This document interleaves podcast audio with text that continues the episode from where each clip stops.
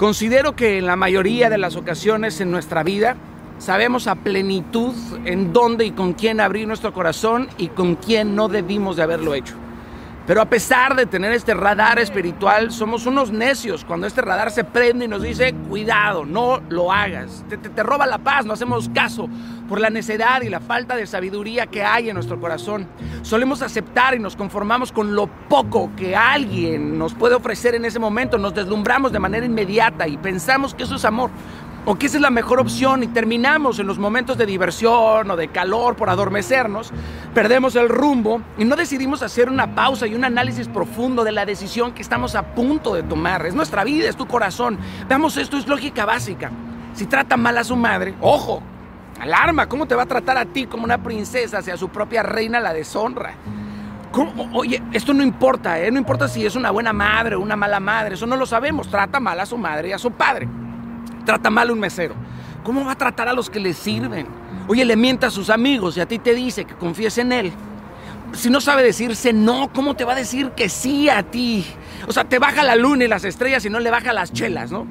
Mira, tú piensas que lo vas a cambiar, pero tú bien sabes que no es así. Tú has caído 20 veces en la misma red porque, porque sigues buscando en la misma mar. Te estás enamorando de la misma persona, pero con diferente cara y con diferente nombre. Es más, cambiaste de personalidad pero no cambiaste de identidad. Queridos, muchos y muchas sentimos la presión de la soledad y creemos que es mejor estar acompañados, adormeciendo nuestra impaciencia por sentirnos queridos, amados o mínimamente valorados. Le hemos cagado tanto en las parejas que le abrimos la puerta a cualquiera que al primer guiño nos empuje a morder el anzuelo para aventurarnos en un terrible derrumbe emocional. Y todo esto por no tener la firmeza y la claridad de lo que queremos para nuestra vida y de lo que ya no queremos para nuestra vida. Cualquier relación que no tenga como propósito construir una visión en conjunto y compartida y en la ecuación esté Dios, solamente está en modo de prueba. Va a ser más fácil que esta relación llegue al quebrantamiento. Vámonos dando cuenta nos terminamos enamorando del amor, no de la persona. Una noche por aquí, una noche por allá, saltando de cama en cama y terminamos rompiéndonos el alma, perdiendo la fe en el amor y volviendo un juego de intercambio. Aquello que sin duda es, es lo que sostiene a la humanidad. El amor perdiste tu costilla por andar buscando pechos y piernas. Querida, mira, permíteme decirte esto con mucho amor y respeto. Que tu mejor escote sea tu cerebro por favor, no lo malinterpreten, no es un comentario machista. Mi esposa, con la cual llevo 17 años, usa escotes. Se ve buenísima, guapísima, sexy, me prende y aplaudo su uso. Pero caray, un día ese escote a lo mejor ya no va a lucir igual. ¿Verdad? Por eso te sugiero que el mejor de los escotes sea aquello que enciende la mente, el cuerpo y el espíritu y el alma.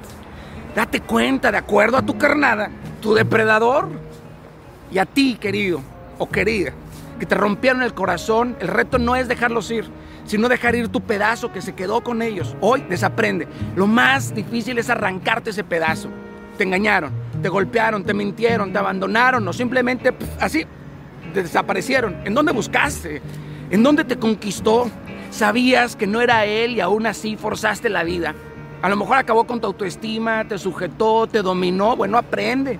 Discierne, no vuelvas a esos errores, perfeccionate, conviértete en el mejor partido candidato que cualquiera podría soñar y no aceptes menos que eso.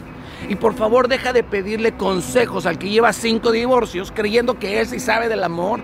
Deja de escuchar a los que tienen una casa pero nunca pudieron construir un hogar. Bien diría Debbie McKay, ningún éxito en la vida puede compensar el fracaso en el hogar. Yo siempre he creído que el éxito de un hombre se ve en el rostro de su mujer, de su esposo, y el éxito de una mujer se ve en el rostro y en la sonrisa de su esposo. Hay cosas que no se pueden ocultar y una de esas es la felicidad que viene de lo alto. Querido, querida, no le temas al amor, no le temas al compromiso, al pacto eterno. Es un reto.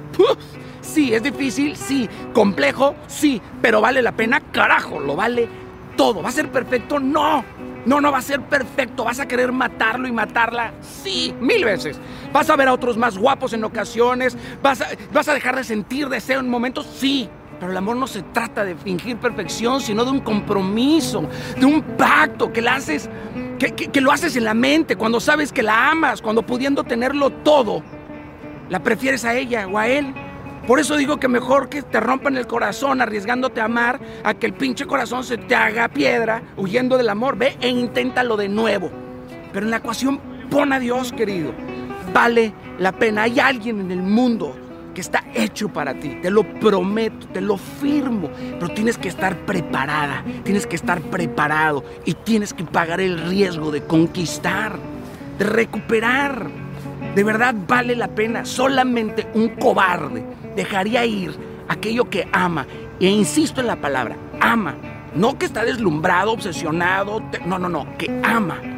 Ve e inténtalo de nuevo. Y si te rompió en el corazón, te lo rompan de nuevo. Llega al cielo con el corazón roto.